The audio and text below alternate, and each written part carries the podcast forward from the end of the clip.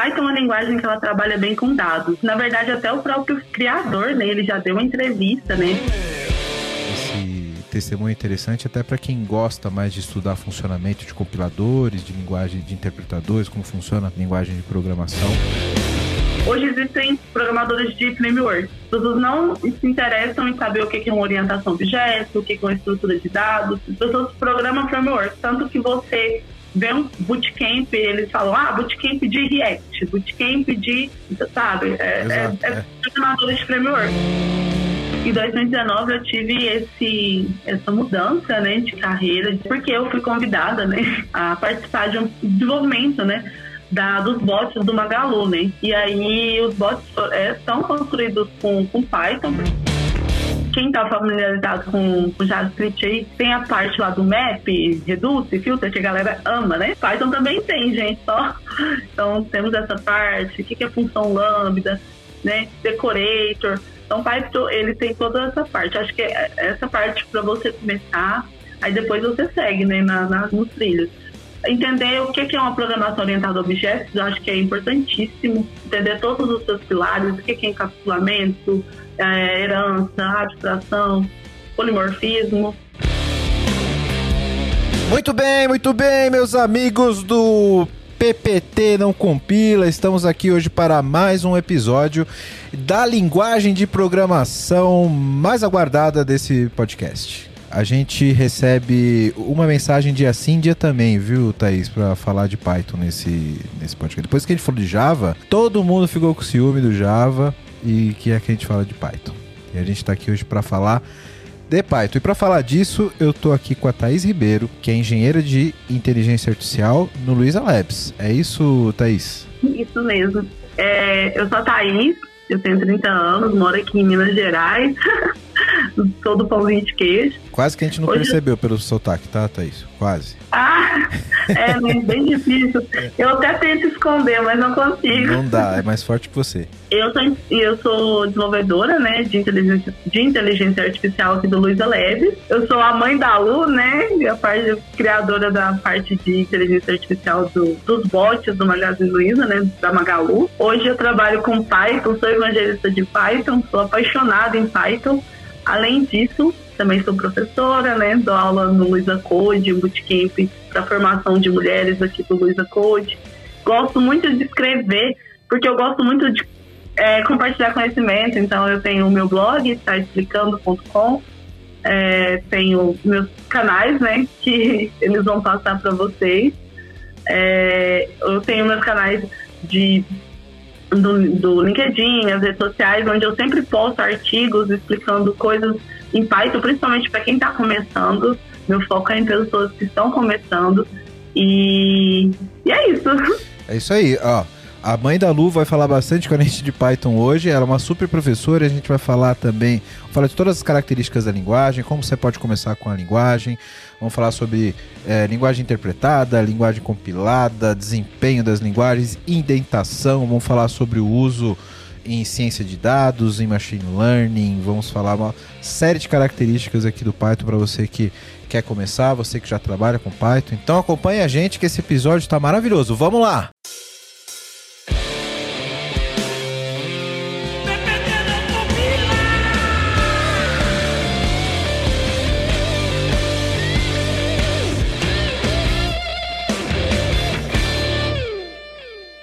Thaís, para a gente começar, eu queria que você falasse um pouquinho de quem é a Thaís e o que, que a Thaís faz lá no Luiza Labs. Por que, que você está aqui hoje para a gente falar de Python? É uma pergunta um pouco difícil né, de perguntar quando alguém pergunta direto quem é a Thaís. Mas a Thaís, ela é apaixonada por código e principalmente por IA. E eu entrei no Labs, eu entrei, no, na verdade, em uma empresa comprada pelo Labs é, em 2018. Em 2019, 2017, é, 2018, 2017, na verdade, 2018, alguma coisa assim. Em 2019, eu é, participei de um hackathon para é, fazer classificação de produto com machine learning.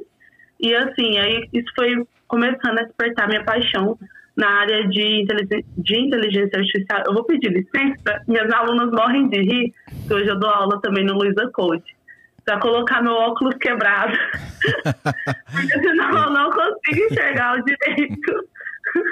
Elas tá morrem de rir, acham uma piada. Elas vão lembrar de você quando estiver vendo o episódio. É, eu falei que é arranjo tecnológico de baixo custo, né? Que é o meu, o meu óculos. É a gambiarra. Então a gambiarra existe. Então aí eu, aí eu é, em 2019 eu tive a oportunidade de entrar em um projeto que assim transformou a minha vida, que foi o que é, né? Até hoje existe, que é o projeto do, dos bots da, da Magalu, né? Os bots conversacionais, né? Então aqueles que você fala lá no WhatsApp, em outros é, canais de, né? Tipo site, Facebook. E aí eu tive essa oportunidade, foi quando eu migrei para Python. Então, assim, foi uma migração onde eu não eu, eu conhecia a linguagem, mas não tinha um, algo tanto tanta especialidade. Mas a partir desse projeto eu comecei a conhecer a linguagem, ver a simplicidade da linguagem. E aí eu me apaixonei. Hoje eu sou Pythonista, sim. Eu falo que eu sou evangelista de Python. É, escrevo muito sobre Python também. Então, hoje eu dou aula no Luiza Code. Existem outras. É, Luiza Code, para quem não sabe, é o é aquele programa de bootcamp de aceleração de mulheres na carreira de TI do, do Luiza Labs, né? Eu dou aula principalmente de Python e já dei outras versões de novo de JS, mas essa versão em Python para mim é a melhor. Que legal, que legal. So, somos dois evangelistas de, de Python, Thaís. Eu também é minha linguagem favorita. É, é a linguagem que eu, que eu fiz meu trabalho de graduação, que depois eu fiz meu trabalho de, de mestrado também. E atualmente eu tô com uma paixão nova, que é o Node. Né? Eu tô, tô, tô namorando um pouquinho ali com, com o Node atualmente. Mas é, Python sempre foi, foi minha linguagem favorita e por isso que eu tenho muito carinho para fazer esse episódio aqui para para falar de Python. Não, nunca entrei tanto na área de inteligência artificial, acho que vai ser legal falar contigo da aplicabilidade do Python na inteligência artificial. O máximo que eu cheguei nisso daí foi scikit-learn, algumas coisas muito básicas do scikit-learn ali. Mas eu programei muito em Python para web, né? Com, com Django, o Flask, é, essa parte mais, mais web, né? mas é, essa aplicabilidade na área de ciências, né, de, de ciência de dados, etc., vai ser muito legal para a gente falar aqui e dar essa, essa, essa, essa visão para quem está tá nos ouvindo, né? E quer aprender mais sobre a linguagem Python, né? Thais, o que, o que, que, o que, que te encanta mais no Python? Assim? Por que, que você fala, cara, Python é a linguagem que eu, que, eu, que, eu, que eu gosto e a linguagem que eu que eu sou militante, digamos assim, porque a gente tem um, um carinhozinho, tem, tem ali uma certa militância pelas linguagens que a gente gosta mais, né? Claro que, como a gente sempre fala aqui no, no, no podcast, o bom profissional sabe usar a melhor ferramenta para o melhor problema sempre, né? Independente da, da paixão que ele tem e dos gostos pessoais. Mas sempre tem aquela linguagem que você fica mais satisfeito em programar. E por que que, que te atraiu assim na, na linguagem? Quais são as características da linguagem que você gosta mais no Python? E como ela funciona? É, essa, como essas características funcionam para quem está ouvindo a gente entender um pouco melhor? É, então, o motivo da minha paixão foi como eu disse, né? Porque Python é uma linguagem que ela trabalha bem com dados. Na verdade, até o próprio criador, né, ele já deu uma entrevista, né, o Guido von, van Ronsul, né, ele deu uma entrevista falando que é, outras linguagens como Java, Swift, elas são ótimas para devs de software, né, eles programam todo dia, no dia a dia, e o Python, ele veio para trabalhar com dados ou para automatizar né, situações é, por exemplo, scripts, né? Principalmente a gente é, tem como referência o Python para scripts de, automa de automação. Então, o Python ele tem ele tem essas facilidades. Então, é uma linguagem é, que é que é robusta, mas que é uma linguagem simples. E, o que mais me encanta nessa linguagem é a parte de democratização. Hoje o Python ele é ensinado mais que o francês nas escolas no, é, na, na Europa, assim, no, na Inglaterra. Então, tipo assim, é, é, uma linguagem que ela é democrática, né? Então, ela tem desde crianças, adolescentes aprendendo até a gente. Então, assim, é uma ótima linguagem para quem está iniciando e principalmente para quem vai trabalhar com dados. E quando a gente fala em dados, né, o mundo está cada vez mais é, lidando com dados, a gente tem está lidando sempre com muitos dados, então a gente precisa de ter uma linguagem. Hoje, Python, você procurar por inteligência artificial, por dados, né, ciência de dados, ou data science, né, você vai ver que a linguagem oficial, assim, né, é, é usado Python. Eu acho que. E aí tem outras vantagens também da linguagem, né? De, de ser. É, como é mais rápido de, pro, de programar, por ser simples, então tem aquela vantagem de, tipo, você vai entregar mais rápido o projeto, entre outras coisas. Então, assim, isso que me encanta, assim, principalmente essa parte de democratização da linguagem mesmo. Porque como eu gosto de ensinar, e eu, né, eu sempre estou escrevendo, eu também já dei aula para criança, já é, em escola, já fui voluntária, dei aula de programação. Então, como eu gosto de ensinar, é, essa linguagem para mim é a linguagem que mais atende tipo a, a forma assim que eu vejo o futuro de ah eu estou passando algo que eu sei e eu estou passando algo que vai transformar a vida dessas pessoas. Que legal. É, é, vou te falar que na minha época Thaís é, você percebe que a pessoa está ficando velha quando ela começa a falar na minha época né? Mas quando eu comecei a aprender programação a, a linguagem oficial para aprender programar, né, que era uma linguagem que não tinha mais tanta aplicação é, comercial, mas ela era muito usada para didática, era o Pascal. Né? E eu já vejo que hoje nas, na grade das escolas o Python substituiu de fato né, essa, é, é, por ser uma linguagem mais versátil, né, que, que você consegue ensinar é, lógica, estrutura de dados, etc. O Python realmente ele, ele tomou o lugar do Pascal, que já era uma linguagem comercialmente morta, agora praticamente não, não, não se usa mais nem para esse fim para esse fim didático, né? E essa parte da, da versatilidade é um dos pontos que eu gosto bastante no, no, no Python, né, Thaís? Eu queria que você comentasse um pouco, porque você pode usar ele para fazer um script simples, né, totalmente estruturado ali, com, com algumas linhas de comando, como você pode ter alguma uma estruturação de código mais elaborada, como orientação a objetos também, você pode trabalhar com classes, etc. E, ou você pode ter simplesmente uma, uma, uma, um, um scriptlet ali muito simples para automatizar alguma coisa, ou fazer uma, uma automação diária, etc. Então ele é muito versátil nesse sentido, né? Ele não tem uma, uma, uma burocracia, uma estrutura muito rígida como Java, por exemplo, que, que, que, que requer uma estrutura mais, mais padronizada para execução, né? É, o Python ele tem essas vantagens que você falou, né? Que apesar da simplicidade dele, ele pode ser aplicado em vários projetos robustos. Então a gente tem aí grandes empresas que usam o Python como sua stack principal, né? Tem a Netflix, o Spotify, até o Facebook também usa no Instagram, entre outras coisas, né?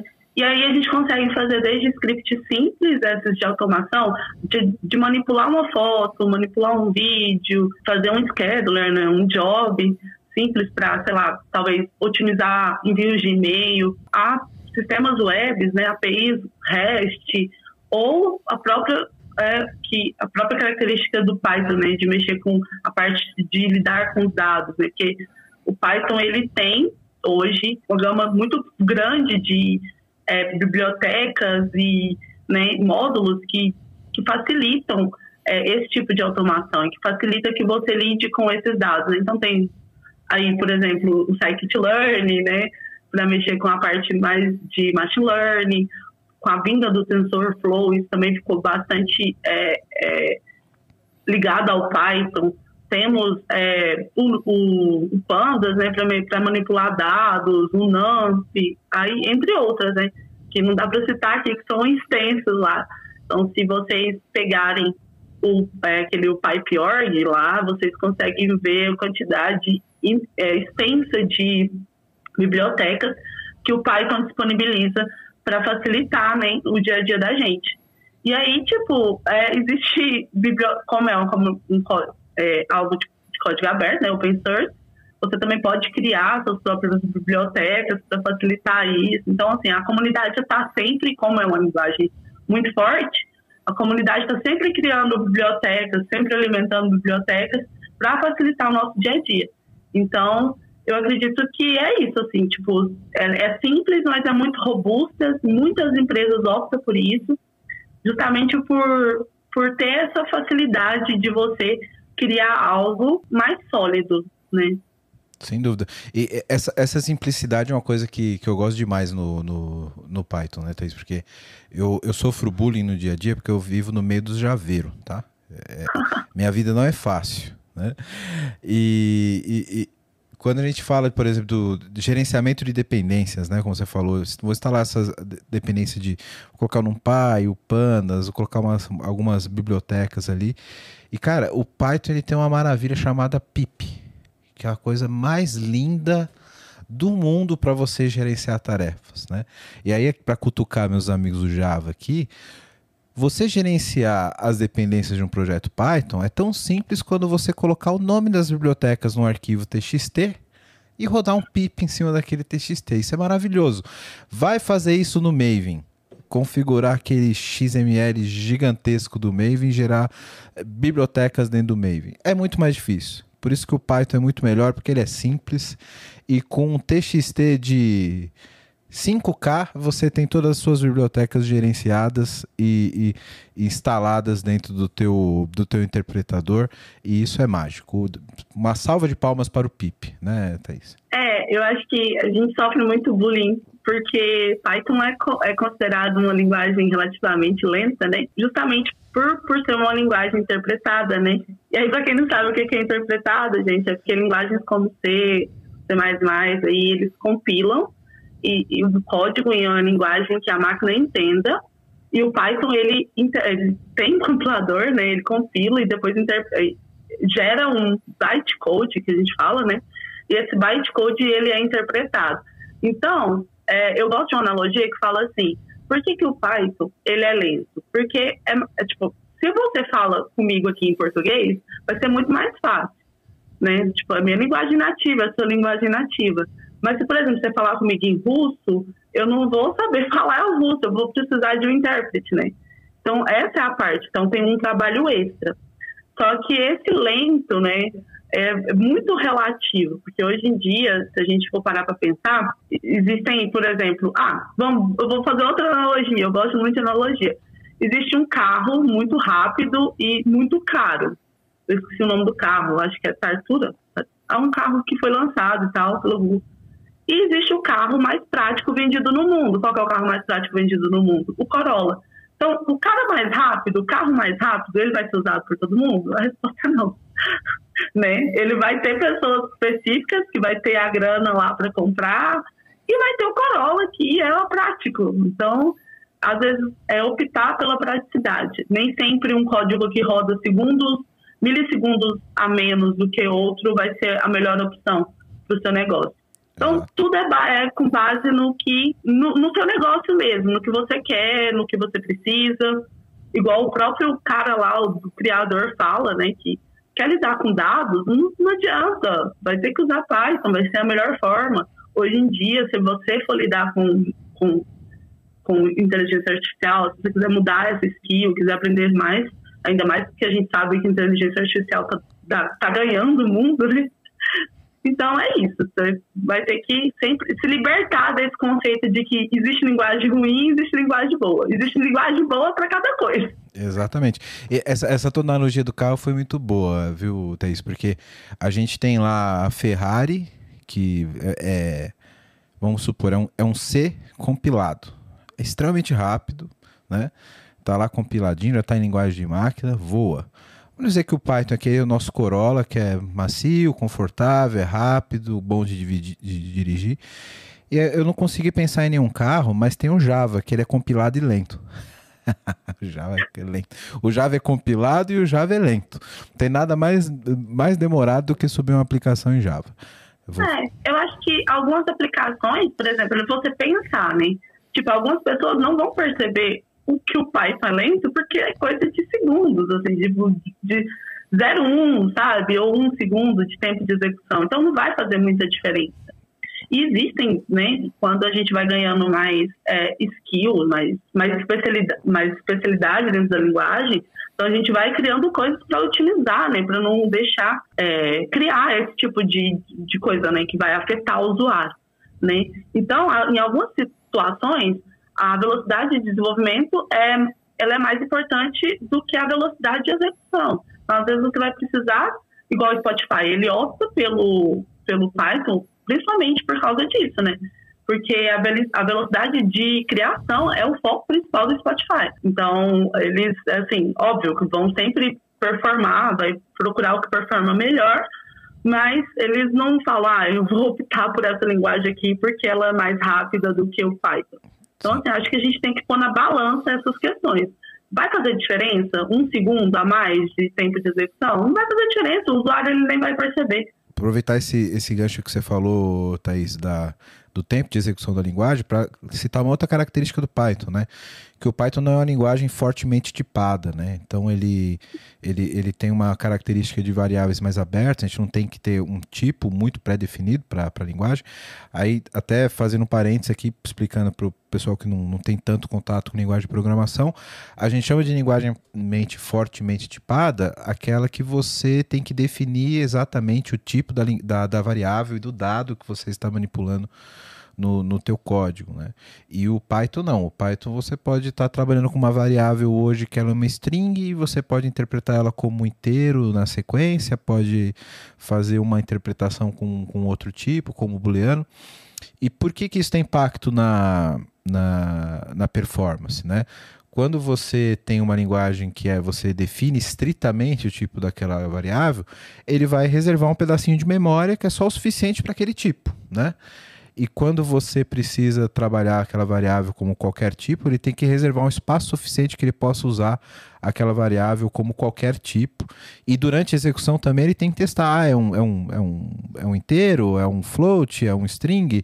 Então isso é um processamento a mais, né, que, que ocorre justamente por porque é uma linguagem que o propósito dela é ser mais versátil e, e, e, não ser tão performático, né? Então, por isso é uma característica aí da, das linguagens que não são fortemente tipadas, né? É, fica, a, fica o interpretador, né? A função do intérprete também de fazer essa parte aí que você falou. Então, você pensar, você cria um, um, código, esse código ele é convertido em bytecode e esse bytecode ele vai ser é, interpretado.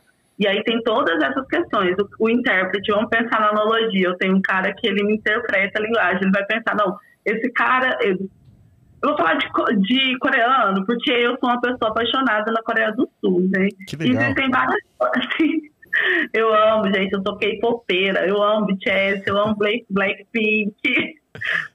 Que legal. Eu amo. É, e existe formas de você falar na Coreia, por exemplo é, tem a forma formal, né? E a parte que ah, você pode você pode falar informalmente, somente com pessoas muito íntimas ou que estejam é, ou que tenham a mesma idade que você. Então, vamos supor, se eu, eu estou na Coreia, eu preciso de um, de, de um cara que interprete o que vão falar, porque eu não vou entender. E esse cara vai ter que entender, além da linguagem, entender a melhor forma de falar isso, de falar o que eu estou falando para outra pessoa, né, uma coreana, um coreano. Porque ele vai ter que entender se a forma é, se é formal, se é informal, né? Então, é bem isso. Então, Python, ele, é, o interpretador, ele faz isso. Mas é aquilo que a gente fala. Às vezes, para o usuário, é, o que chega aqui, o que reflete no usuário, às vezes é imperceptível, né? Então, é basicamente isso, assim. Mas a gente tem que desmistificar esse lento do Python aí e Exato. começar a usar mais, né? Python é uma linguagem boa para protótipo, grandes empresas usam, é uma, tem uma comunidade extensa, tem muitos cursos grátis na internet. Inclusive, eu também vou vou tô, tenho meu canal, né? Vou, vou, vou começar a criar mais conteúdo. Ah, indica aqui teu canal, por favor. A gente vai deixar o link aqui na descrição, mas diz aí que o pessoal que quer conhecer melhor o seu trabalho pode falar qual que é o teu canal. Meu canal está explicando, mas eu não, eu ainda não postei muita coisa, né? Porque eu estou envolvida nesse projeto Lisa Code. Mas está explicando, ele é um projeto que eu já venho é, desde 2020 eu já tenho essa ideia de, de trazer, tá explicando, ele é um projeto, é um projeto de tá explicando é, desenvolvimento, né, programação, e eu, esse ano eu comecei a criar o canal, então eu vou fazer trilhas de conhecimento, principalmente machine learning, assim, que eu acho que é o que não tem muito né, em conteúdo brasileiro. Que legal, que legal, muito bacana. Eu, eu, vou, eu vou te dar um testemunho, Thaís, é, até para a introdução de, de você falar um pouco mais sobre como é trabalhar com dados no, no Python, né? Eu, quando eu fiz o meu mestrado, eu comecei a fazer o meu trabalho com Java. Enfim, não vou entrar muito no detalhe, mas eu, eu fiz o mestrado numa área muito específica de, de física, que eu tinha que fazer um cálculo. Como é que eu posso explicar de uma forma simples? era um cálculo que tinha um loop muito grande, tinha que ter uma interação muito grande nesse, nesse loop, né? Era tipo uma função que você tinha que fazer ela exponencial por 200, 300 vezes, né?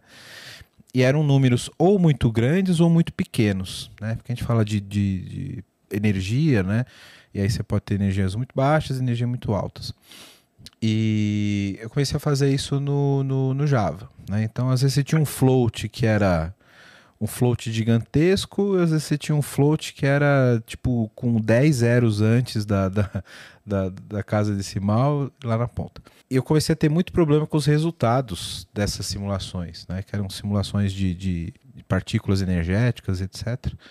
E aí eu tive que começar a entrar no detalhe de como Java trabalhava o, o a iteração com, com variáveis do tipo float, né?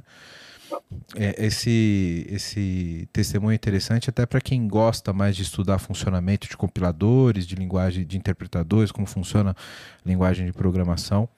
É, é, é um assunto interessante para você estudar.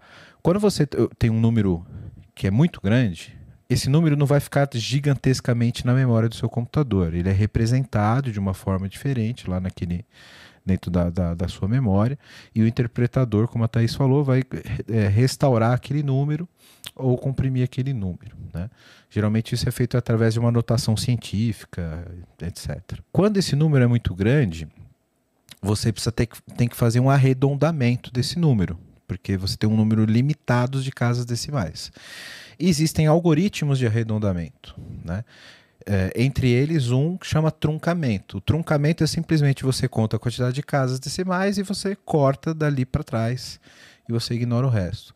Existem outros que têm uma, um, um tratamento melhor sobre aquele número, né? se arredonda para cima, para baixo, etc. O Java, para o tipo de dado que eu estava utilizando, eu não lembro exatamente se era o int 64 ou float 64, enfim. É, não vou arriscar falar, senão daqui a pouco o pessoal do Java briga comigo. Mas esse, esse, esse tipo de dado, ele truncava o número. E aí, quando você multiplicava aquele número por ele mesmo ou por outros várias vezes, 200, 300 vezes seguidas, esse, esse erro de truncamento ele vai se acumulando, né? Ele vai acumulando, acumulando, até que um número que era 00001 ele fica muito grande ou ele fica muito pequeno. E aí dava um impacto muito grande no final, né? E eu não sabia o porquê que dava esse resultado tão diferente se todo meu algoritmo estava certinho, todas as minhas equações estavam certinhas e o valor não batia e, dava um número razoavelmente grande de diferença. Aí quando eu descobri que tinha esse problema no, no, no, no Java, eu não encontrei mais alternativas no Java. Eu sei que hoje deve ter, tá, pessoal? Não estou dizendo que não dá para fazer no Java. Dá para fazer no Java. Eu que não, não, não fui a fundo de entender por quê logo migrei para o Python. Na verdade, eu estava só esperando uma oportunidade para mudar para o Python. E aí no Python você tem bibliotecas científicas para tratar com números muito grandes, para tratar com esse tipo de questão. E aí, cara, a primeira implementação, o número bateu lindo. Foi perfeito. Plau, você ra rapidamente resolveu o problema. Né? É, e é até engraçado porque o Python, ele foi criado, ele veio de um hobby. O criador era um matemático, né? Então, o Python, tá ele foi criado, ele é utilizado para fins científicos e numéricos. Então, por isso que ele é muito bom para questões de machine learning, né? Para questão de, de data science. O, o criador, ele, ele criou a linguagem como um hobby, era para facilitar, né? Porque ele era um pesquisador, um matemático lá, E ele era um pesquisador e ele criou, aí foi criando a linguagem como hobby, e aí ela foi lançada a primeira vez em 1991. Então, é, é justamente por isso. Se você está numa universidade, principalmente se você vai mexer com alguma coisa de questão científica, o Python é a linguagem que mais vai te ajudar. Não, não podia ser diferente, né? O cara era matemático. Exato. podia ser diferente. É. E, e, depois eu, eu, coloco, eu mando o link para você colocar do, da entrevista que ele fala sobre, sobre a linguagem Python e, e quando usar ou não, sabe? É muito, muito interessante ele falando sobre. Que e quebra muito também essa parte de que da, do que tudo que a gente falou anteriormente. Quero falar com você agora que ainda não conhece a Clever. Clever é uma empresa que já tem mais de 3 milhões de usuários em 30 países com 30 idiomas diferentes, que tem trazido soluções em blockchain, criptomoedas e ativos digitais. O objetivo da Clever é te dar liberdade financeira para operar nesse mercado de cripto. Então, se você acredita nisso, se você acredita nessa liberdade, você já pensa como a Clever, vai conhecer os caras, é clever.io. Estão contratando também pessoal para trabalhar com cripto, com blockchain. Então, se você tem interesse, se você tem conhecimento nessa área, procura a Clever. Se você gosta de criptomoedas, se você opera no mercado, você precisa conhecer a Clever, precisa conhecer as soluções da Clever. Então, o endereço está aqui embaixo no vídeo. Para quem não está no YouTube, é clever.io. Vai lá, vai conhecer que realmente é um mercado sensacional.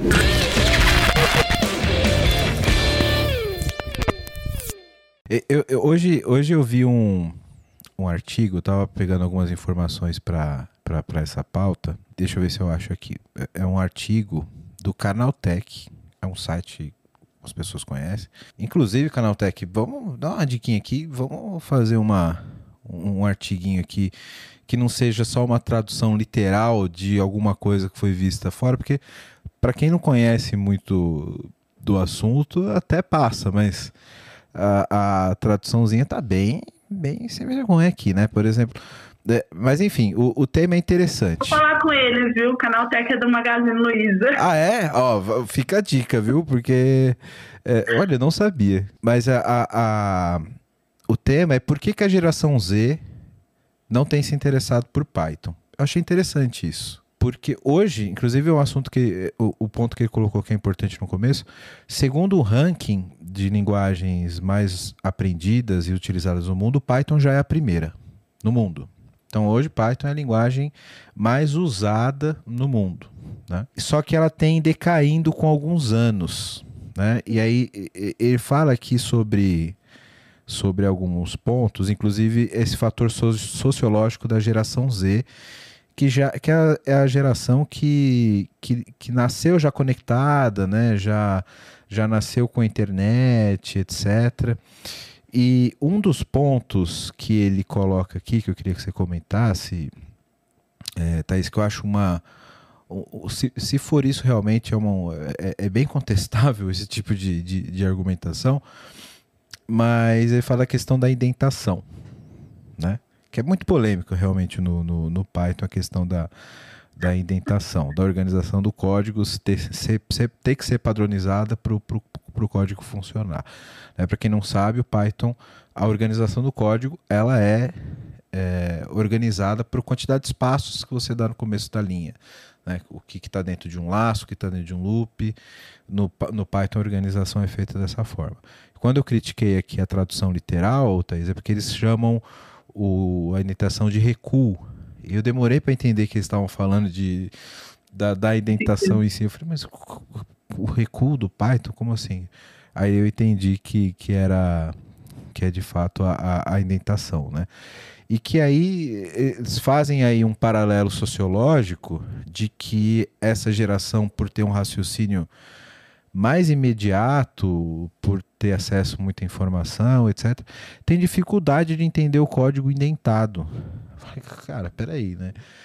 Tem, tem, Interessante. É, porque indentação você vai ter, você tem que ter por boa prática em qualquer linguagem.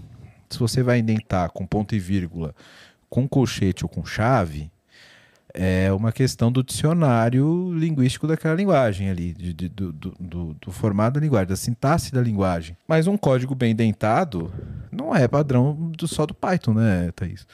Não, não faz é. muito sentido, sentido essa argumentação. Né? É, eu acho que eu até entendo essa questão de que as outras linguagens têm um fechamento, né? E o Python não tem um fechamento, digamos assim. Então, isso pode um pouco confundir é, a, a, a, nova geração, né? Assim como quem está começando. Mas hoje em dia a gente usa muito IDEs que fazem essa parte de dentação automática, né? Então isso acontece de uma forma bem natural, assim, você não tem que né, não não sempre tem que ficar é, dando espaço ou tab no seu código.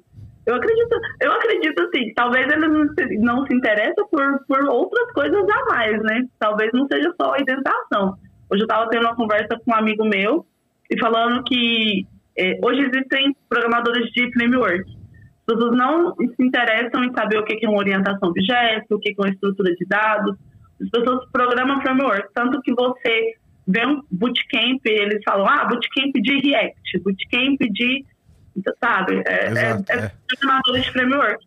Então, eu acho que a, a, geração, ela é imediatista. Então, como essa, essa nova geração, ela é mais imediatista, eles querem já ver o negócio funcionando. Então, assim, eles não querem perder tempo é, sabendo o que, que, a linguagem faz, eles não querem saber por que, que a linguagem é, ela é indentada, por que, que ela é interpretada. Eles não preocupam com isso, eles não vão procurar isso.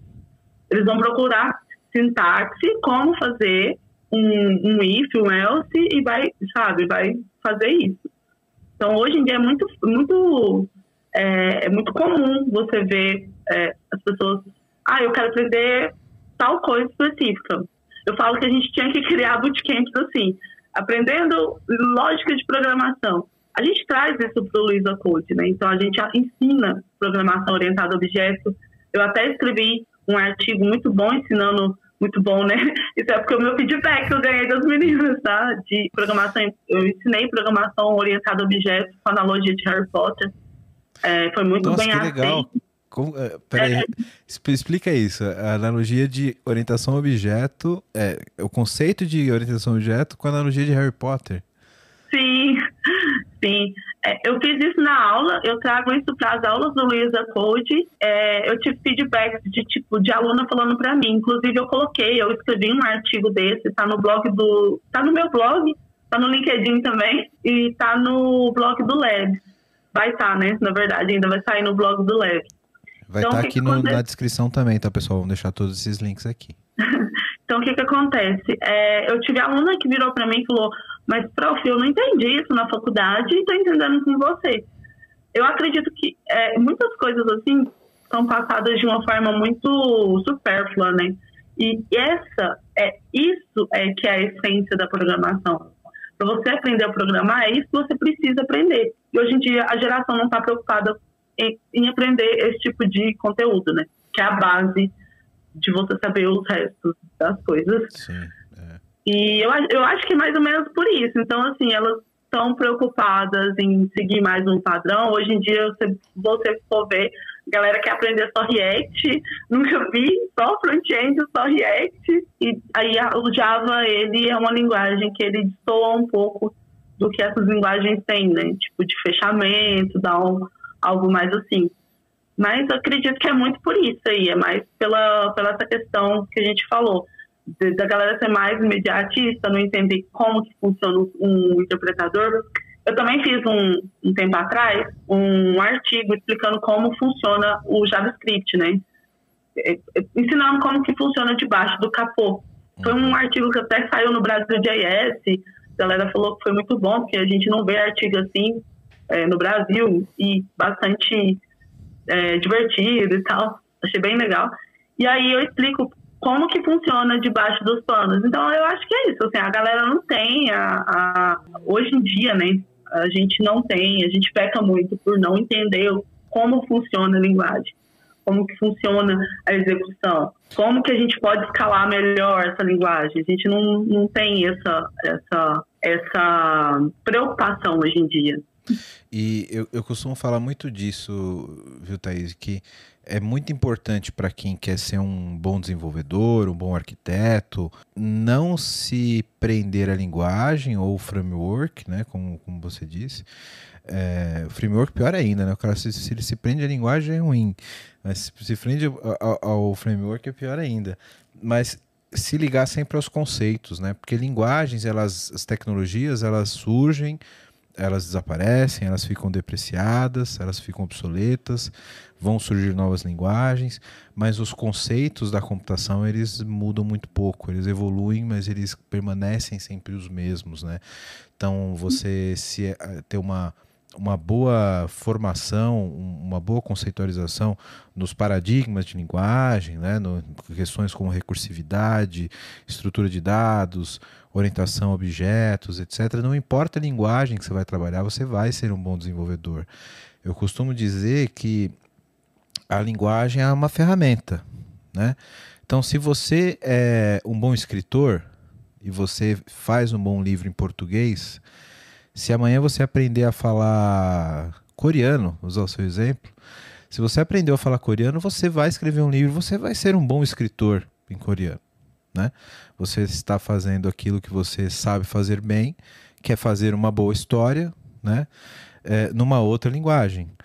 A nossa história, fazendo analogia, né, Thaís, é o algoritmo, né? É o software que ele independe da linguagem que ele foi escrito, né? Então, se você se prende aos conceitos, se prende à, à, à computabilidade do, do, do, do, software em si, não importa qual é a linguagem, não importa qual é o framework, você vai sempre conseguir fazer um bom, um bom desenvolvimento, né? Eu acho que é igual você falou, né? igual você, você é arquiteto e sabe que a arquitetura não é uma receita de bolo né, que a arquitetura ela, ela vai se moldando a sua, seu negócio, ao que você pretende entregar lá na frente. Então, o arquiteto tem que ser um pouco visionário, não tem que ser um pouco, né, tem que ser visionário Sim. nessa parte, mas eu acredito que é, o conceito de tudo isso é que até para você entregar algo, né, que, que seja, que atenda, né, a, a, aos seus clientes, é, você pensar também que seu, seu sistema ele tem que escalar para futuramente ele crescer. Então, até para isso, você precisa ir no núcleo do negócio, assim, entender o core, o coração, como que ele vai nascer, por que, que ele vai nascer, é se perguntar, sabe, por que, que eu preciso fazer esse sistema? Quantas pessoas, quantas pessoas eu pretendo atingir, né? Quantas é, o que, que eu preciso trazer com isso? Qual é a experiência do meu, do, do meu negócio, do meu produto vai trazer para o cliente? Então, é bem isso mesmo que, que você falou. Tipo, a gente tem que pensar que para ser um programador bom, é, hoje em dia, esses bootcamps aí prometem, ah, vou formar você um bom programador em seis meses. Eu acredito que você pode aprender muita coisa, assim, é óbvio, é uma base, mas a gente tem aqui anos, né? Eu tenho 11 anos de TI, você provavelmente tem mais, e a gente ainda está aprendendo, então a gente não sabe nem como é que um programador Sim. bom. Apre a gente aprende todo dia, né? É, exatamente. É, então... é, a grande, a grande mágica e o, o grande, o grande paixão da TI é, é, que não tem rotina, né? Você está sempre é. resolvendo um problema novo, sempre estudando alguma coisa nova, né? É, e eu acredito que essa, que essa grande quantidade de informação o tempo inteiro, principalmente é, nessa era de TikTok, informações picadas, né, informações rápidas, imediatistas, a gente tem essa necessidade de tudo para ontem e, e, consumir coisas rápidas, a gente deixa passar alguma coisa. É, então, assim, a gente está sempre aprendendo, a gente tem que entender que o processo ele não é em seis meses, é, eu acho que precisa mais é, dessa, dessa sinceridade, sabe? Tanto do, do, do de quem está oferecendo um curso, de quem está fazendo um bootcamp, de falar, olha, a gente vai te ajudar, você aprender algumas coisas, mas é, é com o decorrer, é com a caminhada, né? É, é, e aí é assim que você vai estourar lá na frente, porque é uma área muito extensa, é uma área muito grande, não dá para você aprender em seis meses. E eu acho que falta muito isso. E talvez também seja um dos motivos da geração Z não tá tá querendo outras coisas, né? Elas querem vídeo de 15 minutos. Exato. Quer, é. quer fazer aquele tutorial de Quick Start na linguagem e não quer nem fazer o Hello World. É, eu quero, quero um vídeo de no máximo 15 minutos e eu quero aprender isso aqui em 15 minutos. Então você tem que é. correr, reinventar. É algo que eu estou estudando bastante também para atender a todas as demandas, porque apesar de eu não concordar com isso, eu ser o mais antigo, gostar de livro, de ler livro e gostar também de assistir vídeos, é, eu tenho que me reinventar, porque se, a minha, se eu quero levar informação, então eu tenho que passar de uma forma que também eu leve para a nova geração, né? Sim. Que a gente está precisando, gente, no mercado. Ou, ou citamos, hein? Ou estamos precisando de muita gente no mercado. Mas, mas acho que é legal essa estratégia e você explica muito bem, Thaís. Acho que teu, teu canal aí tende a ser sucesso total, porque você explica muito bem, você percebe o, o, o, o, o carinho, a vontade que você tem de, de, de, ensinar, de explicar, né? Inclusive eu achei o nome do canal sensacional. É, e, e, eu acho que é isso que você falou, né? Acho que a gente tem que ir lá onde as pessoas buscam informação mesmo limitadas e tirar elas desse, de, desse, desse imediatismo e trazer para onde a informação é mais sólida, né? Mas a gente tem que ir lá, tem que ir lá resgatar, né? Então, tem. tem. Tem que, tem que é ter um atrativo. Né? É difícil, mas a gente tem que, tem que jogar esse jogo para que as pessoas se interessem a, a, a, ter uma construção de conhecimento mais, mais sólida, mais robusta, né? Eu costumo falar muito para o pessoal que faz algum tipo de, de mentoria comigo de carreira, de tecnologia, que, cara, não adianta você querer ter resultado amanhã. É, é, é, uma, é, uma, é, uma, é uma estrada longa, uma carreira que você tem que construir e, e, e, e ela acontece naturalmente e tem que evoluir sempre e é uma coisa de uma vida, não é um projeto ou um tutorial que vai fazer você dar um salto na tua carreira, né? Eu acho que acho que esse é o ponto principal aí com essa com essa nova geração. Nada contra, mas precisamos Precisamos de vocês. Precisamos que vocês aprendam a programar, porque a gente precisa de gente. Por favor, aprendam. E, mas isso. Eu queria que você comentasse, a gente estava falando um pouco offline de alguns projetos bacanas que você fez. Eu queria que você comentasse alguns projetos legais que você fez e como que você usou Python para isso, né? Até para ilustrar para a galera a aplicabilidade da linguagem. Falou, oh, esse projeto eu fiz assim, a gente usou uma biblioteca tal, Python. Dá um overview do, do que, que você fez e do que, que o Python é capaz de fazer. Como eu disse, né? Em 2019 eu tive esse, essa mudança né, de carreira, de, de, de linguagem, tudo para Python, é, porque eu fui convidada, né? Convidada, foi, fui convidada realmente é, a participar de, do, do, da, da desenvolvimento, né, da, dos bots do Magalu, né. E aí os bots é, são construídos com, com Python, porque existe um orquestrador para isso, é, e com processamento de linguagem natural. Então, para a gente humanizar a Lu cada vez mais, né, então a gente tem que consumir os dados do, do, do usuário e fazer essa parte aí de de entrega né, de conteúdo pro, tanto para o usuário e, e vice-versa, né, uma troca. Então, esse foi um dos grandes projetos, como eu falei, foi um projeto que mudou a minha vida, porque mudou a minha experiência total com linguagem e me trouxe para esse mundo do Python, e que é um mundo que eu, assim, não tenho no que reclamar, porque é o que eu gosto. Eu sempre achei que eu gostava de todas as linguagens que eu já trabalhei, porque eu trabalhei desde o VB6 até VB6, agora, esse você desenterrou, hein? VB6, maravilhoso. Eu tenho cara de novinha, mas eu tô. Eu tenho 30 anos. é, eu tenho 30 anos, eu tenho cara de novinha, mas eu já trabalhei com VB6, com ASP Classic, já trabalhei com C Sharp. Java foi pouco, porque eu tenho pavor, assim, não de que achar a linguagem ruim, eu acho complexa. O problema é. do Java é escrever um, uma, uma, linha, para fazer um import, você tem que escrever uma linha de 300 caracteres. Né? Verbosidade. É uma verbosidade absurda. Cada, uma classe para colocar um print tem 200k, só de texto. é. Então, eu já trabalhei com algumas linguagens. Ah, por último, de 2017 até 2018, eu estava trabalhando com Node, é, fiz alguns produtos é, participei de algum da criação também né, desenvolvimento, com a equipe num, em um projeto Cordo e Vendas, que é da Yandé. É, aí, quando eu vim para pro, pro bote da Lu, tanto que aqui eles me chamam de mãe da Lu. Mãe da Lu, que legal. Porque, é, eles me chamam de mãe da Lu. É, eu falo que é minha filha e ela me dá parabéns e, e eu falo com ela. Que legal. É, hoje eu estou em outros, é, outros cenários aqui dentro do Magazine Luiza. Eu, tô, é, eu faço parte do time de pesquisa e desenvolvimento, né? A gente tem aí altas demandas para trabalhar com inteligência, inteligência, inteligência artificial, perdão. E mas além desse projeto, que foi um projeto assim que está no ar, que está rodando, que o povo ama, que eu enche meu coração de orgulho, gente, quando eu abro o Twitter e o povo fala bem do, do bote da luz, sabe? Eu falo, ah, eu fiz. é, e além disso, eu criei a Chica, que é uma assistente virtual, ela é tipo Alexa, ela é mineira, eu criei ela com Deep Learning. Eu explico como eu criei ela, tem o, o, o blog, tá no meu blog também, tá explicando.com, e também tá no meu Medium, né? Então, o blog está precisando atualizar, então está no Medium. A, a Chica foi um projeto que me trouxe para pesquisa e desenvolvimento, porque a gente né, tem projetos que a gente quer fazer com base na Chica.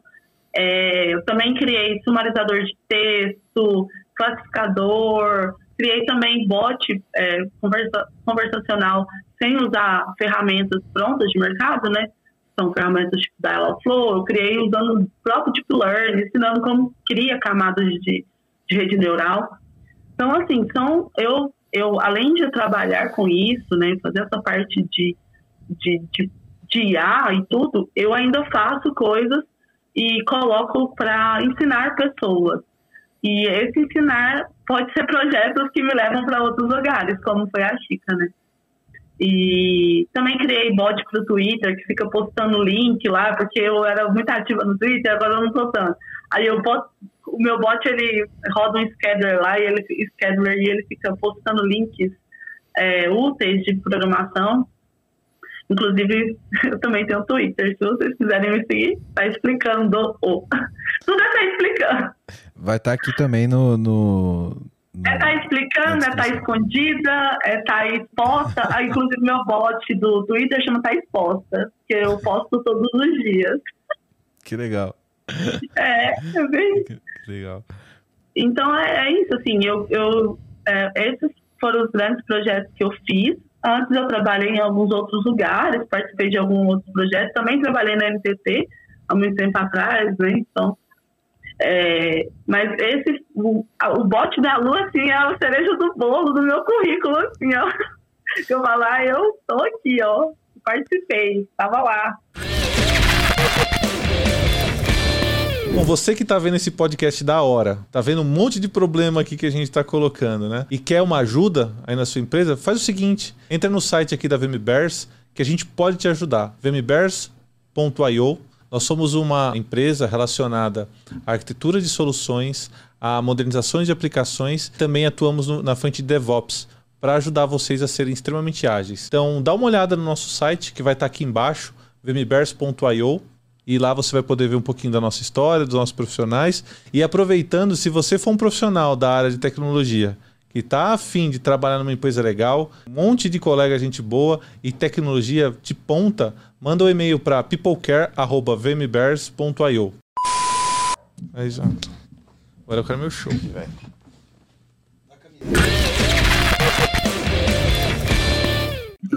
Como que é essa parte de. Se você. Claro, não precisa entrar muito, muito em detalhe, porque a gente, esse é um, um episódio um pouco mais genérico, né? mais, mais aberto para a galera conhecer as capacidades da linguagem. Né?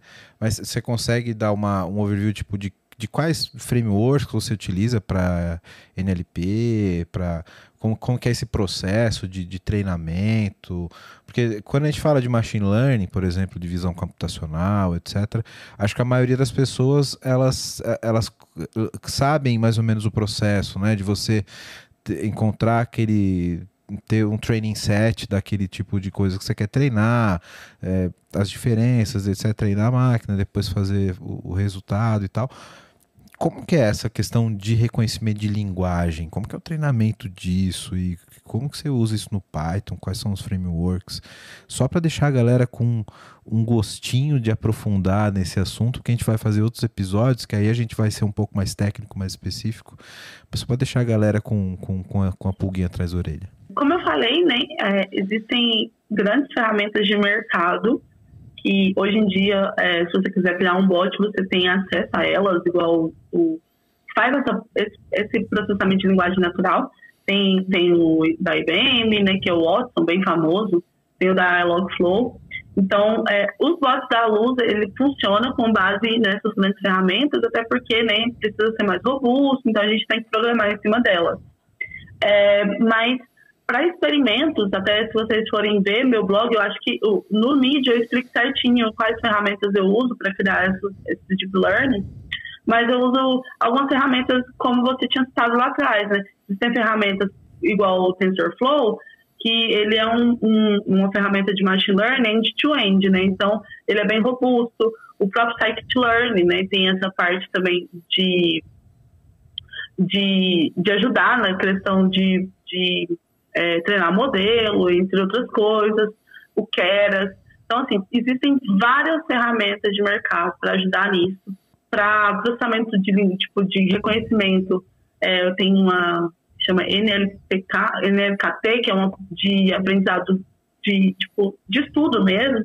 Então, acho que assim, é, você, eu, o ponto inicial do, de, de, de fazer essa parte, pesquisar sobre essas ferramentas e como usar é, é, e entender primeiro os conceitos de, de, por exemplo, de processamento de linguagem natural, de treinamento de modelo, e depois decidir qual, é, qual delas você vai aplicar. Então, existem N é, bibliotecas, mas existem essa forma. Por isso que Machine Learning você sempre tem que experimentar, sabe? Então, assim, eu não consigo falar exatamente, não, eu vou usar isso porque é, muda muito, sabe? Muda bastante de um, um para o outro, assim. Então, é com base no experimento, é vendo como que está acurácia, é vendo como que o modelo performa. Então, é, é, é, base, é com base nisso que eu vou conseguir, tipo, ah, eu usei o algoritmo tal, performou legal, ok. Eu usei tal algoritmo e foi melhor o resultado, converteu melhor. Mas aí você tem que ficar treinando, ficar experimentando.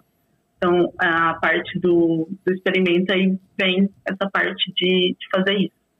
Que depois, se você quiser, a gente pode fazer um, um, Faremos. um episódio, né? Que a gente fala mais sobre como que a gente pode criar um modelo certinho. Legal.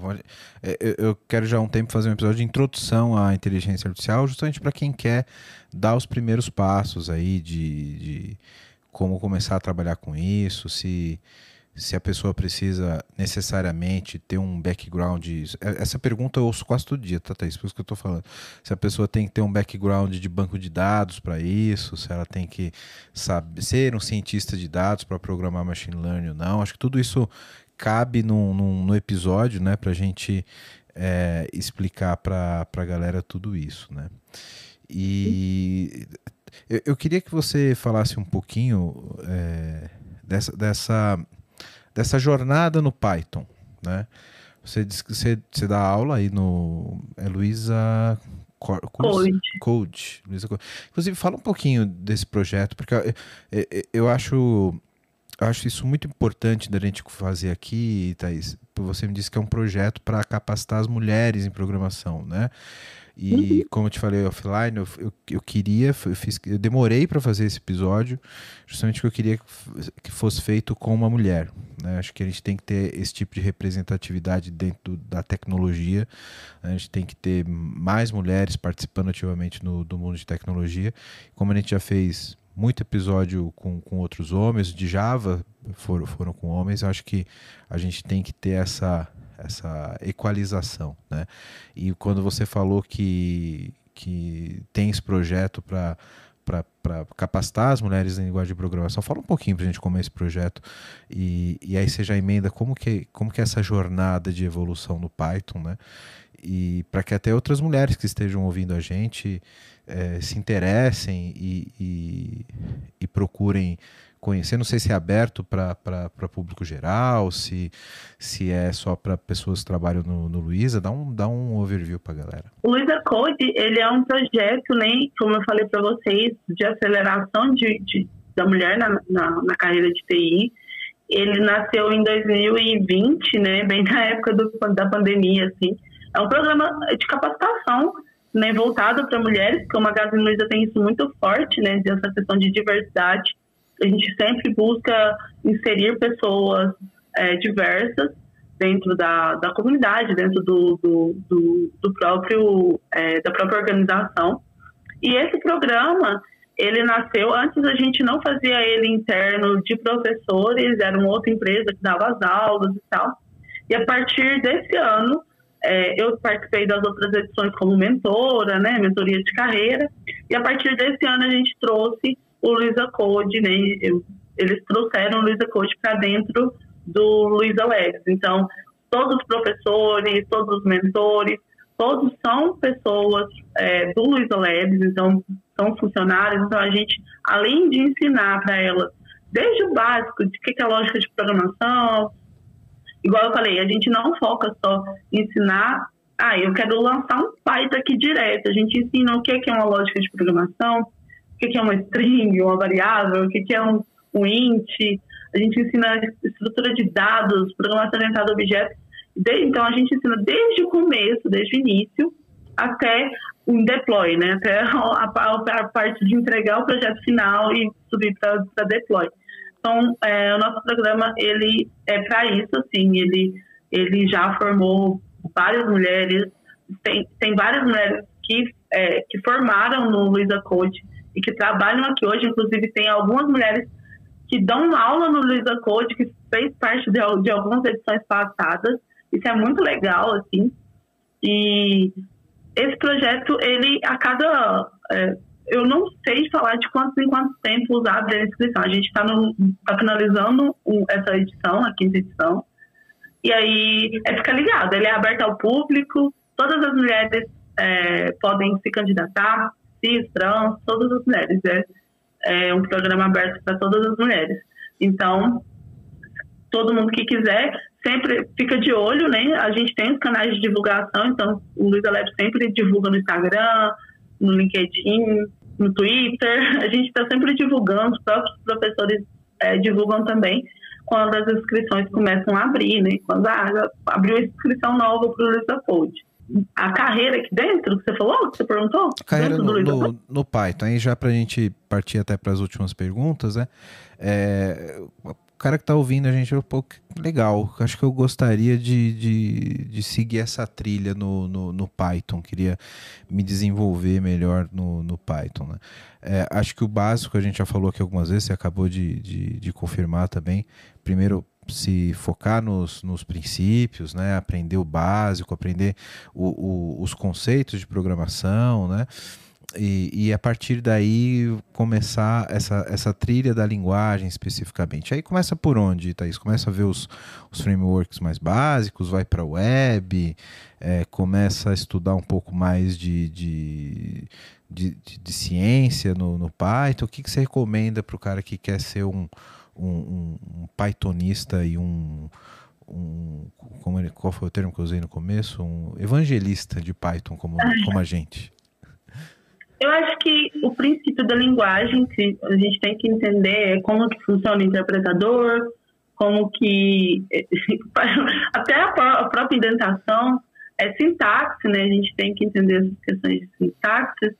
É, eu acho que acredito que, assim, além de tudo que a gente falou, né? Entender a parte de algoritmo, de, de variáveis, de for, o que a gente, é, até no Labs a gente tem isso, né, de módulo de Python 1, Python 2, Python 3, no próprio Luiza Code a gente tem isso, que é aprender os tipos básicos, é, para você entender como que, que funciona esse tipo de é, tipagem dinâmica dentro do Python, aprender o que é variável dentro do Python, comentário, alguns operadores, né, aritméticos, comparativos, lógico, é, entre outros que a gente tem, tipo tuplas, dicionários, conversão de tipos, funções do próprio Python. Então, Python, o Python ele tem uma é, particularidade de funções, né? O, o povo sempre pergunta o que, que é args, o que, que é os dois o que, é? Por que, que eu tenho que passar o selfie no começo primeiro? Por que, que o argumento é, é? Que o selfie, o selfie, gente. Para quem trabalha com outra linguagem, vai falar assim: o que, que é o selfie? É para acessar as variáveis do, do escopo, né? Então, selfie poderia ser o bis do, do JavaScript, que vocês estão acostumados. Mas Python falou: eu quero pôr selfie.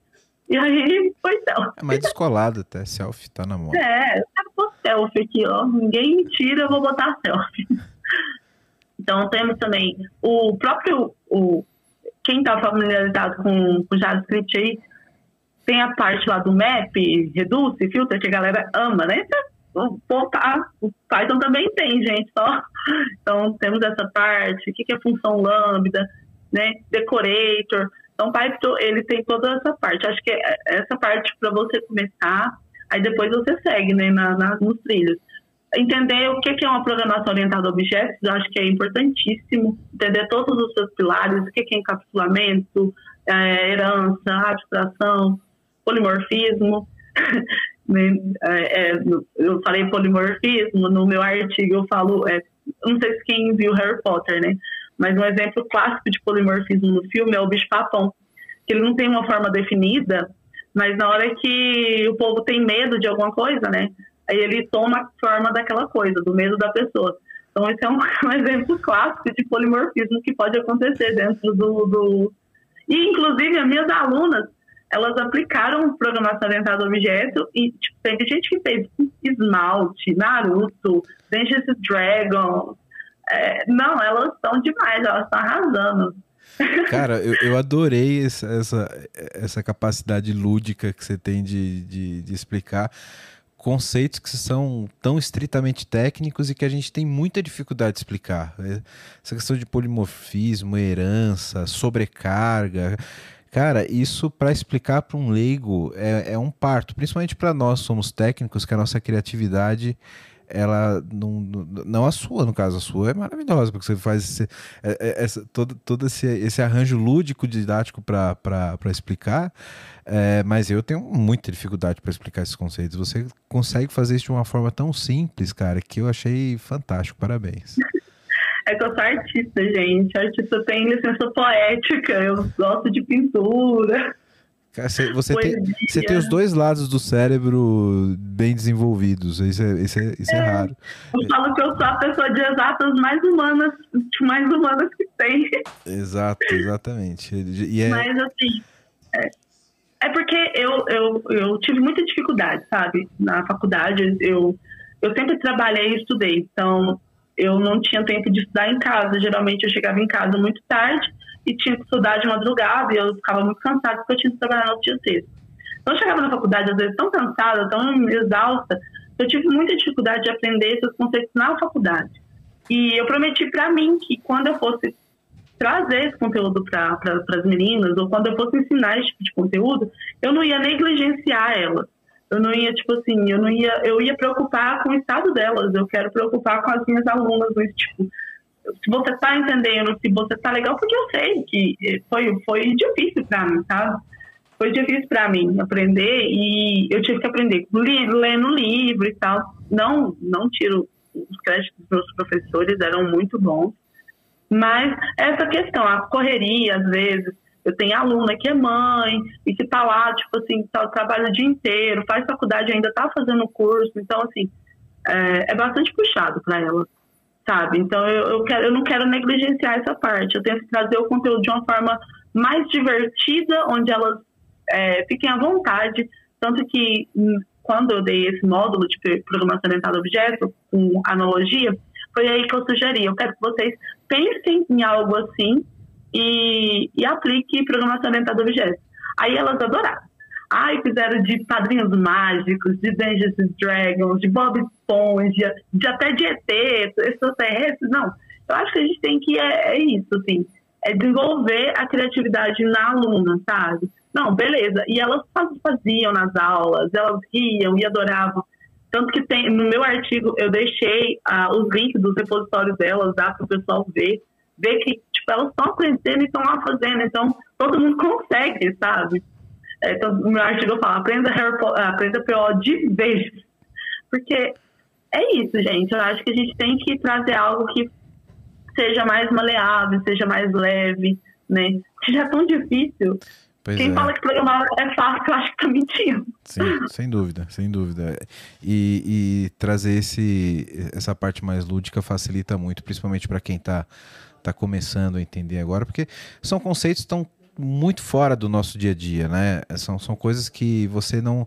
Esse tipo de abstração é muito difícil de você ver no, no, na nossa vivência, né? E aí, quando você traz essa capacidade de, de aplicar numa coisa mais lúdica, fica mais fácil de entender, de, de compreender. Sensacional, parabéns, Thaís, muito bom. Obrigada. Legal. Eu falei que eu tô cansada de explicar herança com pai e mãe. É, pai verdade. Mãe. É. Não, ou animal, aí é cachorro, gato. Isso, é, que é o exemplo clássico, né? É animal, cachorro, gato, aí raça de gato. Cara. É. é, é eu falei, não, vamos, vamos inovar aqui. E eu sempre uso muita analogia. Tudo que eu vou fazer, eu uso analogia. Teve, quando eu expliquei a, o funcionamento da call stack do JavaScript, eu expliquei com analogia. Legal. Então, é, tudo, tudo que eu vou fazer, eu tenho analogia. Eu, tipo, a call stack, é, o funcionamento do, do loop de eventos, eu ensinei falando que, ah, telefonista, atendi. Não, agora eu vou te colocar por fim da fila e vou atender outra pessoa aqui, agora mesmo eu volto a te atender. Então fica muito mais simples, assim, sim, de, sim. de, explicar. Eu tô curioso agora para ver como você explicaria o dom do navegador, mas guarda para um outro, um outro episódio, que aí a gente deixa isso pra, como curiosidade para a galera ouvir os próximos episódios que você gravar com a gente, porque você está convidadíssima para muitos outros assuntos aqui, viu, Thaís? Obrigado. Ah, obrigada.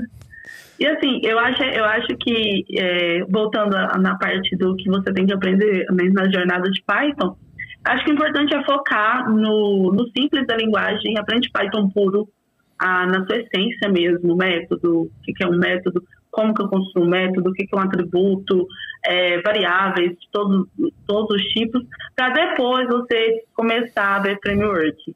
Eu acho que framework você precisa entender primeiro o, a linguagem, depois framework, né? Aí tem os frameworks, tem uns frameworks muito bons, o maior usado aí é o Django, né? Django, famoso Django.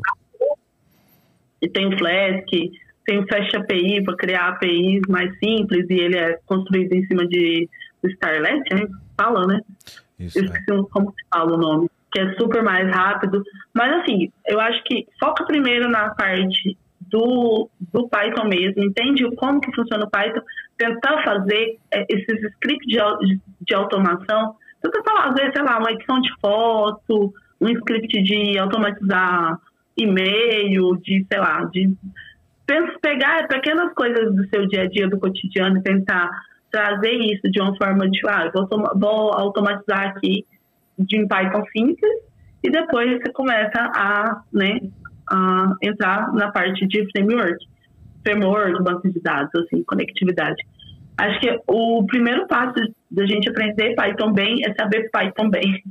Então Exato. a gente precisa entender o, o, o puro antes de entrar em algum framework. Porque, por exemplo, existem módulos do próprio Python que já faz alguma coisa que se você não entender o que ele faz, você vai querer baixar na internet ou reinventar. Mas existem muitos módulos do Python já prontos para fazer alguma coisa. Por exemplo, existe módulo do Python para fazer sorte, existe módulo do Python para inverter uma lista. Então, se você aprende bem um Python, você não vai precisar fazer lá um for para inverter lista. Isso já vai estar acontecendo para você. Isso. Vai, Por vai, isso vai facilitar a sua vida, né? Demais. Né? Sim. Sim, não, e como tem, como a comunidade é grande, como o Python ele é uma linguagem, assim, a maior linguagem do mundo, né, digamos assim, tem artigo, tem a própria documentação é boa, então assim, eu sou, eu sou a pessoa que mais fala, lê documentação, gente, eu leio documentação da, da linguagem, certo? Tem que ler a documentação. Mas as pessoas não fazem isso, né? Eu, eu, eu acho, eu, eu, eu acho que essa geração Z, como a gente falou, é, às vezes o cara prefere postar no Stack Overflow do que abrir a documentação que é super completa né, e, e, entender de fato quais são os parâmetros de, de, de uma biblioteca ou alguns componentes já, já que são built-in do próprio, do próprio Python, né? E, mas não, no primeiro erro de compilação o cara já vai no Stack Overflow e quer que alguém dê a resposta na, na, no, na, no minuto seguinte, né? Então acho que isso é, é, uma, uma coisa que a gente tem que, tem que doutrinar, né? Os, os profissionais estão entrando no mercado agora de, de fato, buscar informação no lugar correto, ter paciência de estudar a informação e absorver aquilo de uma forma não tão imediatista, né? Então, uhum. É ler, ler a documentação e, e, e testar e, e, construir o conhecimento de uma base sólida é super importante, né? Não, e eu, eu, eu, tive uma. Eu trabalhei em uma empresa que o Stack Overflow ele era bloqueado. Ninguém assim, programava mais. É, se fizer, tem muita empresa aí que se bloquear o Stack Overflow não, não sai mais código. Gente, era bloqueado, eu tive que aprender na marra as coisas. Eu falei, oh, eu acho que o Stack Overflow ele tem que ser o último recurso. É. Tem que ser bloqueado das empresas para o povo aprender a fazer de lá. Cuidado, Mas... a gente tá falando isso aqui, acho que tem muito programador agora com morrendo de medo. é, gente, vocês nunca passou por isso. Tinha dia que eu falava, meu Deus, o Stack Overflow é bloqueado. Não vai ter ninguém que passou pelo mesmo que eu. Socorro, né? Mas foi. E aí, eu, eu, eu acho que é, esse negócio de... Igual você falou, é, é porque, gente, ler é chato para algumas pessoas, né? Eu aprendi a ler na marra, assim. Eu, quando eu não lia na adolescência, eu achava muito insuportável ler, mas eu gostava de ler trechos pequenos, assim, tipo, pai. eu leio trechinhos de, de, de poesia. Sempre gostei muito de poesia. Mas não lia livro de jeito nenhum. Professor lá, tem que ler Dom Casmurro. Eu falei, eu não vou ler, é chato. É muito chato. E tem gente que não gosta realmente de ler. Mas hoje em dia existe muito conteúdo bom na internet o povo não tá querendo consumir também os vídeos. Pois é, agora só TikTok. É, gente, gente, maneira, vamos, vamos desacelera, vamos, vamos construir o conhecimento de uma forma mais, mais robusta, mais um tijolinho de cada vez, né, Thaís? Não adianta é. querer colocar o telhado antes de construir as paredes, né? É, eu acho que a gente tem que desacelerar essa galera. Eu falo muito para meus amigos que trabalham comigo. Que meus amigos têm mania de falar, ah, eu sou ruim. Eu falo, você não é ruim nunca. Aí eu falei, aí esses dias eu fiquei até brava com um amigo meu, eu falei, eu vou te bater. Aí se você falar que você é ruim, eu vou te bater. Eu fico brincando com ele, eu vou te bater. Aí ele, por quê? Eu falei, véi, é porque olha tudo que você já trilhou até aqui. E a gente não pode ficar medindo a nossa régua, a nossa vida com a regra de outra pessoa, sabe? Nosso sucesso com a régua de outra pessoa. A gente vai, tipo, vai conseguir, sabe? Mas cada pessoa tem seu próprio fuso horário. Então, tipo, não adianta exato, eu, eu querer falar, nossa, eu, eu quero aprender rápido porque eu quero chegar onde a pessoa está. Você vai aprender no seu tempo, porque você vai aprender bem no seu tempo.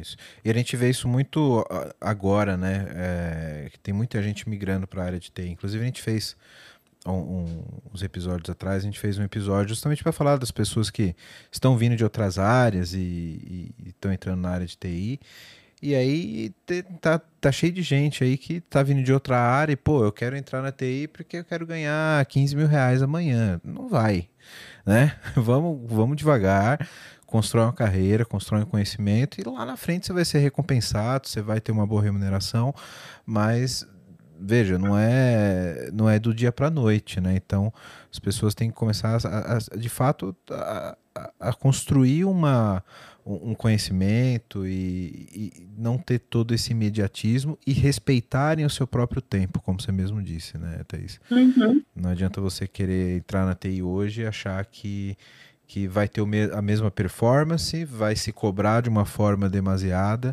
é, pra, porque está se comparando com o sucesso de uma outra pessoa que está há anos já no mercado. E não é bem assim que funciona, né? É, eu acho que a gente também, eu falo muito sobre humanidade, sabe? Eu acho que o que falta muito nas pessoas, de, na empresa, né?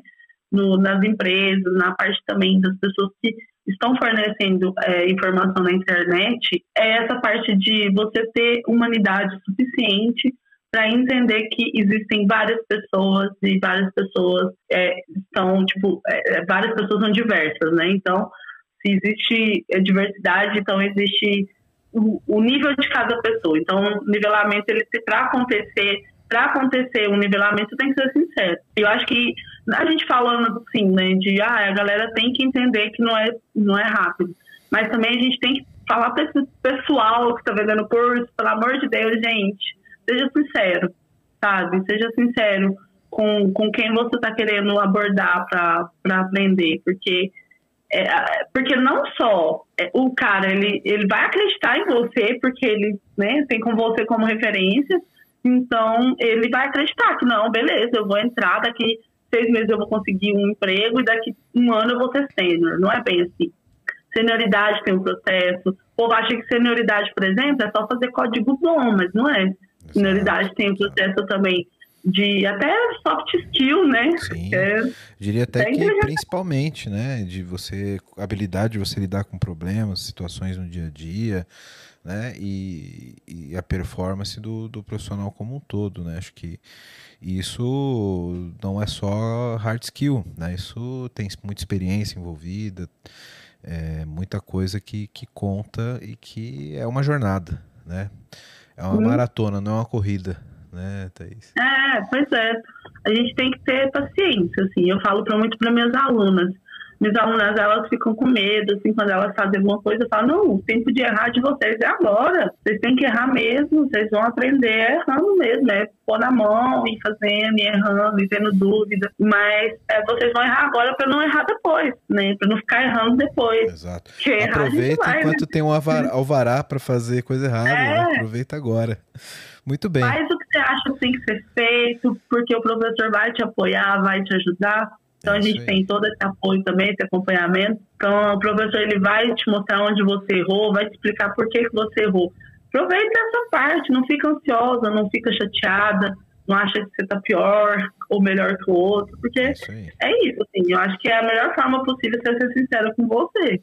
exatamente, muito bem.